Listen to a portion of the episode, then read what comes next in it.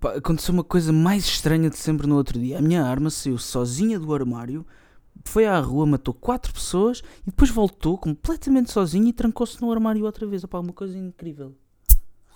Olha, enfim.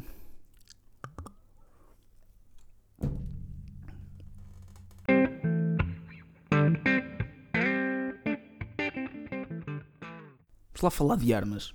Toda a gente sabe que os americanos têm todos armas. E isto é um direito protegido pela sua Constituição, principalmente pela sua segunda emenda.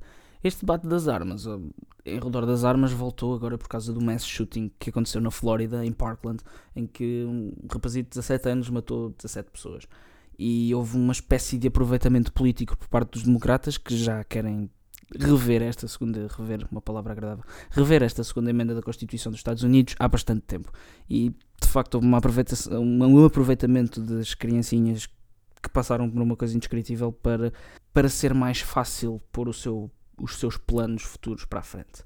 Bem, a verdade é que quase todo o mundo fala do, dos, dos que os americanos são malucos e têm todas as armas e depois acaba por morrer imensa gente.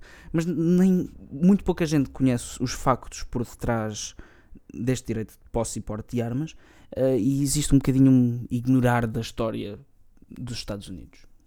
Os Estados Unidos passaram por uma guerra de libertação, uma guerra pela independência contra uma força colonizadora externa, que era o Reino Unido, foram ajudados pelos franceses, uh, e depois tiveram que lutar também uma guerra civil. A necessidade dos americanos terem armas é uma coisa que é muito intrínseca à sua história e, e, e ao seu próprio povo.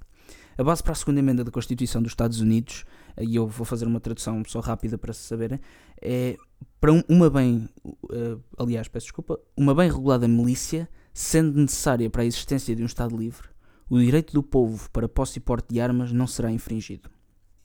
Muita gente ignora o, a história por trás disto. E como podemos ver pela, por esta frase, a segunda emenda da Constituição não é sobre a legítima defesa, nem é sobre caça. É maioritariamente sobre a resistência à tirania por parte de um governo, seja o próprio governo, seja um governo externo uma força ocupa ocupacional externa. Foi isto que os pais fundadores disseram e é isso que os cidadãos americanos que obedecem às leis e possuem armas de fogo acreditam hoje. De facto, os nossos avós e os nossos bisavós na Europa não tiveram este medo, esta possibilidade dos seus governos se poderem tornar tiranos.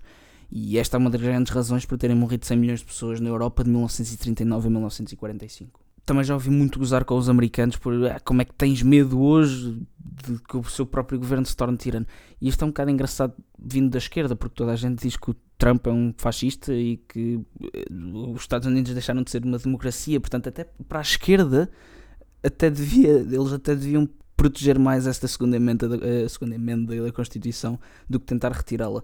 Coisa que não faz sentido, mas também toda a gente sabe que a lógica e a coerência não é um ponto forte da esquerda dizer que os governos não têm a tendência de se tornar tiranos ou é simplesmente má vontade ou é completa ignorância da história ou então uma ingenuidade brutal que eu acho que estas pessoas não têm. A segunda emenda da Constituição dos Estados Unidos está intrinsecamente ligada à primeira, sendo a primeira o direito à liberdade de expressão, a segunda o direito à posse e porte de armas.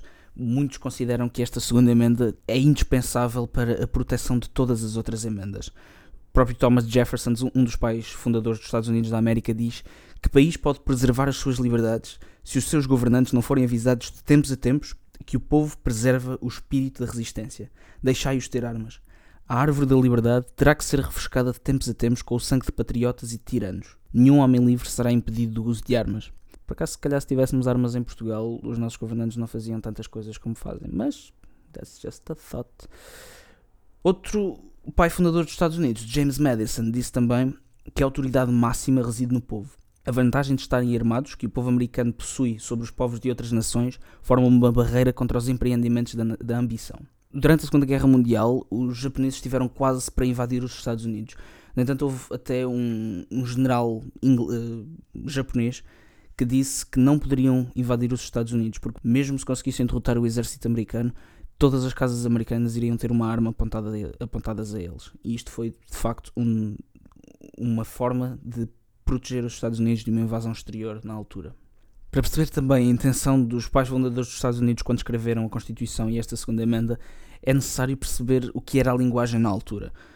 A linguagem que eles usavam em 1791, quando foi feita a segunda emenda, não é de todo a linguagem que se usa hoje em 2018 e também não é de todo uma má tradução que se possa fazer. A propósito disto, a semana passada tive num debate uh, organizado pelo Núcleo de Alunos de Ciência Política, exatamente por causa disto. Por acaso ganhei o prémio de melhor orador, uh, exatamente sobre a lei das armas, e em que, por exemplo, até mandei vir com eles que, porque quando a emenda diz uma bem regulada milícia, eles perguntam se esta regulamentação se verifica.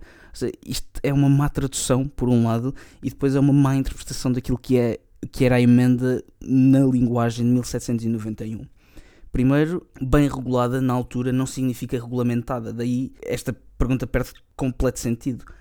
Algo bem regulado em 1791 significa que era calibrado corretamente, que funcionava como era esperado. O significado intencional não era de todo o supervisionamento do governo sobre as armas dos cidadãos, era precisamente para tornar o governo impotente neste aspecto. Isto mostra que mesmo as pessoas que estavam interessadas em fazer um debate sobre este assunto, mesmo essas estavam até mal informadas. Não de todo para dizer mal deles, porque foi um debate bastante interessante, as pessoas estavam preparadas, houve uma atmosfera engraçada e por acaso um formato engraçado que é o Entre Alas, se quiserem procurar. Uh, no entanto, não houve uma boa interpretação daquilo que era a linguagem na altura. Por exemplo, a milícia também, também usaram isto no debate para tentar dizer que uma milícia seria algo regulado, algo definido, como a Guarda Civil Americana, como existe neste momento. No entanto, a milícia, na altura, era considerado com todos os homens brancos dos 18 aos 45 anos, isto em 1792.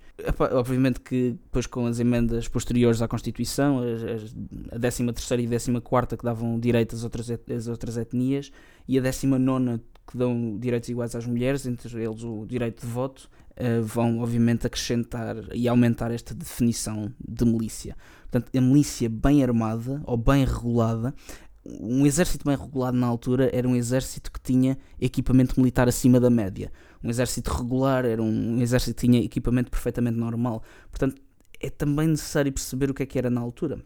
Outra parte interessante, se formos ver eh, a interpretação da emenda, é quando eles dizem keep and bear arms, ou seja, o posse e porte, keep and bear arms, como isto é um direito puramente individual, estas palavras estão ligadas. Ou seja, limita as armas que se pode ter às armas que se pode portar ou transportar sozinho. Uh, exclui à partida, por exemplo, autometralhadoras militares, mísseis, tanques, morteiros, sei lá, bombas atómicas, porque um único membro da milícia não era capaz de os operar sozinho. Uma coisa que também ouvi no debate foi que os negros na altura não tinham a possibilidade de ter armas. E isto é bastante verdade. Existe um caso bastante famoso que é o caso de Dred Scott versus Sandford o Dred Scott era um negro, escravo, que foi levado pelos seus donos para um estado do norte, em que, um estado em que a escravatura já era ilegal. E então tentou processar o governo federal para ter a sua liberdade.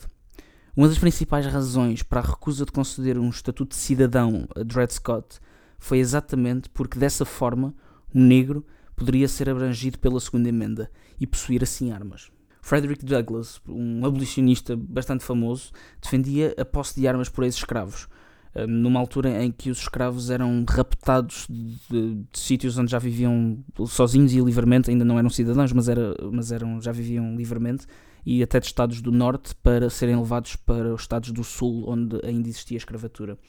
Uh, e o Frederick Douglass dizia que quando o Estado falha na proteção do seu próprio povo, os homens têm que depender de si próprios para sobreviver mesmo que isso signifique matar os seus captores. Um escravo com uma arma é igual à liberdade, é igual a alguém livre. Diz-se que a escravatura acabou com a 13 emenda. Na verdade, a escravatura apenas acabou com a 14 emenda, que dava o direito aos escravos, aos ex-escravos, de se tornarem cidadãos americanos. E isto deu-lhes o direito à posse de armas. E isto deu-lhes a liberdade. Disseram também que na altura era impossível prever que as armas iriam avançar tão rapidamente e que uma arma demorava quase uma hora a recarregar. Na verdade, não. Se tivesse uma posição fixa, era capaz de disparar uma arma daquelas, um mosquete, não sei como é que se diz em português, eh, de duas a quatro vezes por minuto. E também a premissa de que eles não eram capazes de prever isto é puramente falsa. Por exemplo, já existia uma a Puckle Machine Gun foi inventada em 1718. Isto era uma autometralhadora inventada quase 80 anos antes de se escrever a segunda emenda. Portanto, este argumento é inválido só por aqui.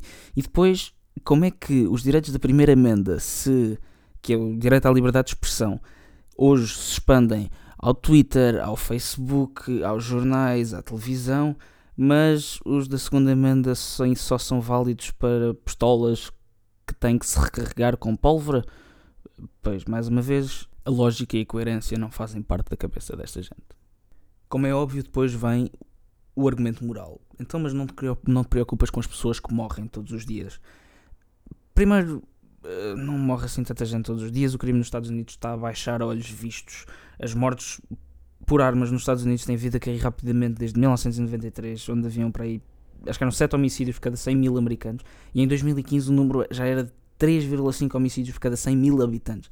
Durante o mesmo tempo, em que o número de armas nos Estados Unidos duplicou de 180 milhões para cerca de 360 milhões hoje. Isto responde já àquela frase feita de que mais armas equivale a mais crime, quando neste caso mais armas equivaleu exatamente a menos crime. Mas voltando ao argumento que eu não me preocupo com as pessoas que morrem por causa deste, das armas.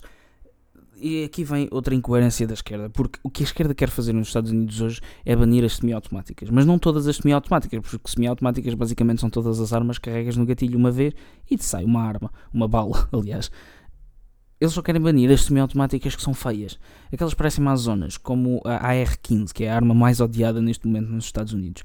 A AR-15 é realmente, parece que tem assim um ar tático do exército preta, que é feia e então querem bani-los. Agora, se tivesse um cabo em madeira, já não faz mal, porque um cabo em madeira é para a caça, toda a gente sabe. Mesmo que leve mais balas, mesmo que as balas sejam maiores, mesmo que mate mais gente mais facilmente, tem um cabo em madeira, é para caça, faz mal.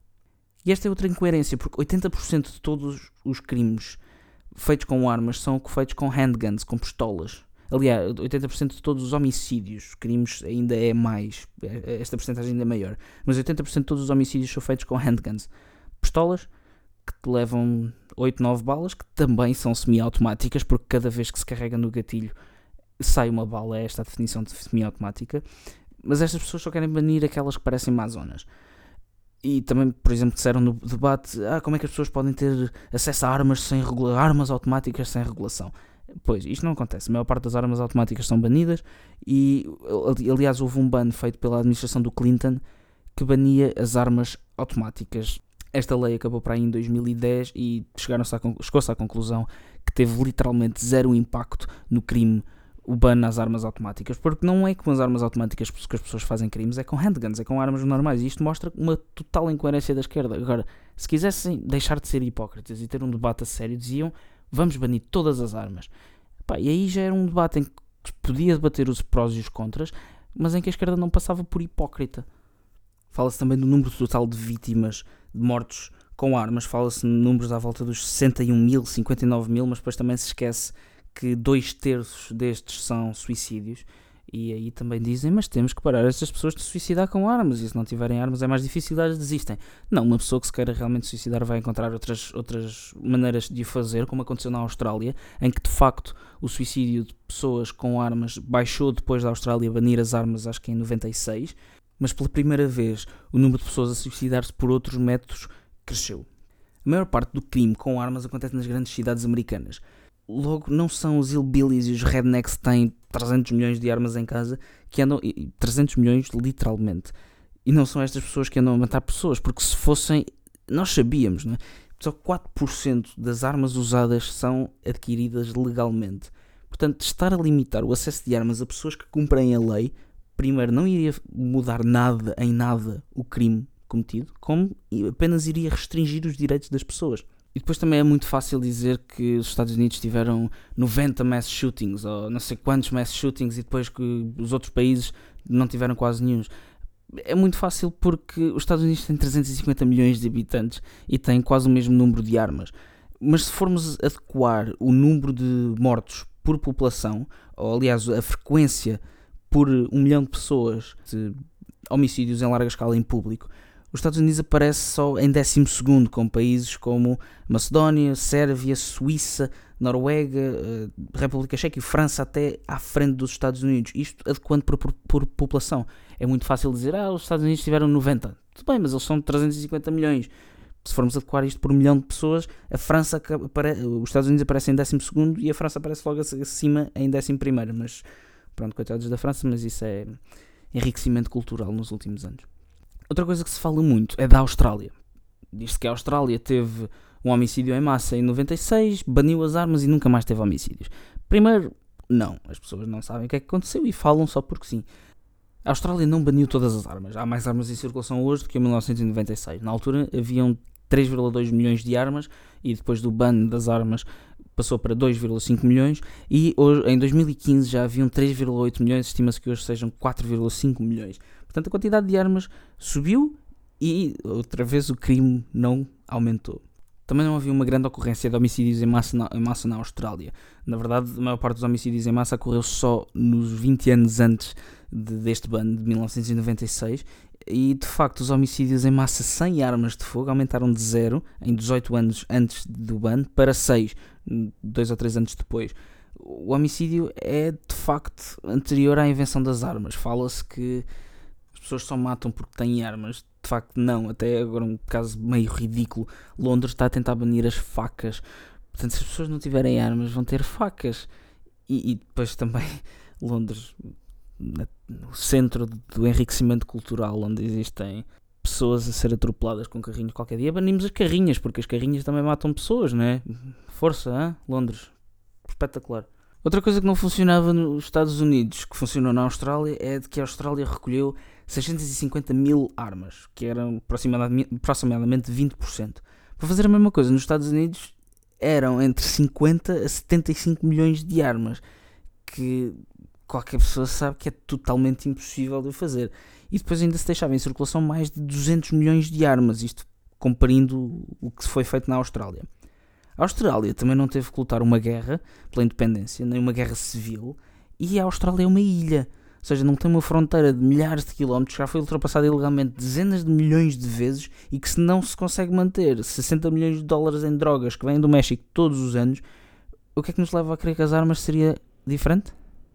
Ainda tínhamos o pequeno pormenor de recolher pela força 300 milhões de armas de cidadãos treinados e armados, em que muitos deles preferiam começar outra guerra civil a perder o seu direito ao posse de armas, levando logo a taxa de homicídio que está agora no mais baixo de sempre, a crescer drasticamente. Mas se calhar não nos preocupamos realmente com as pessoas a morrer, mas se calhar existem lobbies e outros interesses, outras coisas que leva toda esta gente, todo um, todo um mídia a usar-se de uma situação onde morreram 17 pessoas, a maioria crianças, a serviço do sofrimento destas pessoas e das suas famílias, para pôr uma política na ordem do dia. Se calhar existe aqui alguma coisinha por trás que nós não estamos a falar.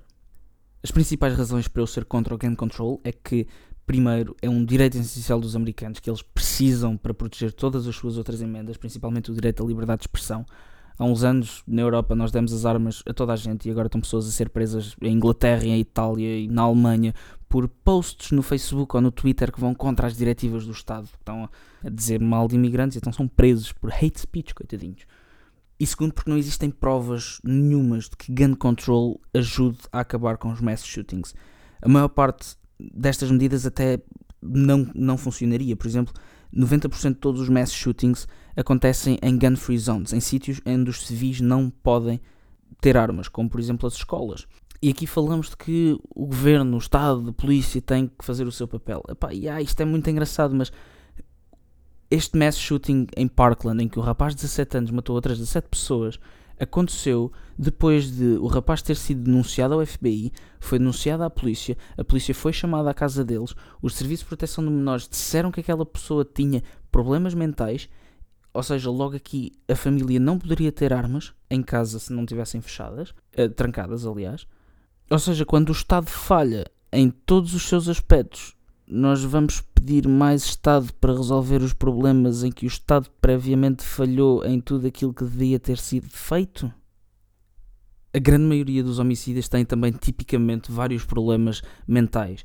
Quase 60% dos mass shooters, dos, dos homicidas em massa, têm vários problemas mentais e isto é uma das coisas que se poderia melhorar nos Estados Unidos, que era limitar o acesso a armas a pessoas com problemas mentais e às famílias das pessoas com problemas mentais de as ter em casa. também como ex-presidiários em alguns estados em que pessoas com cadastro podem ter armas, poderia também não ter, e aumentar os background checks, ver, verificar se as pessoas têm cadastro, que é feito, que praticamente todos os estados e praticamente todas as lojas que vendem armas os fazem. Curiosamente, os poucos estados que não o fazem são também os estados com mais armas e são também os estados com menos violência de armas, que são alguns estados do sul e alguns estados, ou seja, o Midwest, o meio, eh, do, meio dos Estados Unidos, são estados com mais armas e também com menos crime. E outra razão é que um homicida em massa, um homicida que queira matar muitas pessoas, vai arranjar outras maneiras de o fazer. E temos visto isto na Europa repetidamente, em atentados bombistas, sei lá, em Espanha em 2004, na Alemanha em 2005, mais recentemente com os diversos ataques terroristas que temos na Europa. Limitar ou retirar o acesso das pessoas a armas de fogo, a única coisa que vai fazer é retirar-lhes a única maneira que têm para se defenderem de um ataque iminente. É de retirar o acesso das pessoas à, primeiro à sua defesa pessoal e num dia mais tarde, de certeza, à possibilidade do seu governo se tornar tirano. Termina assim o quinto episódio do Política com Cerveja. Para a semana vou falar da Síria. Um brinde a vocês, um abraço e até para a semana.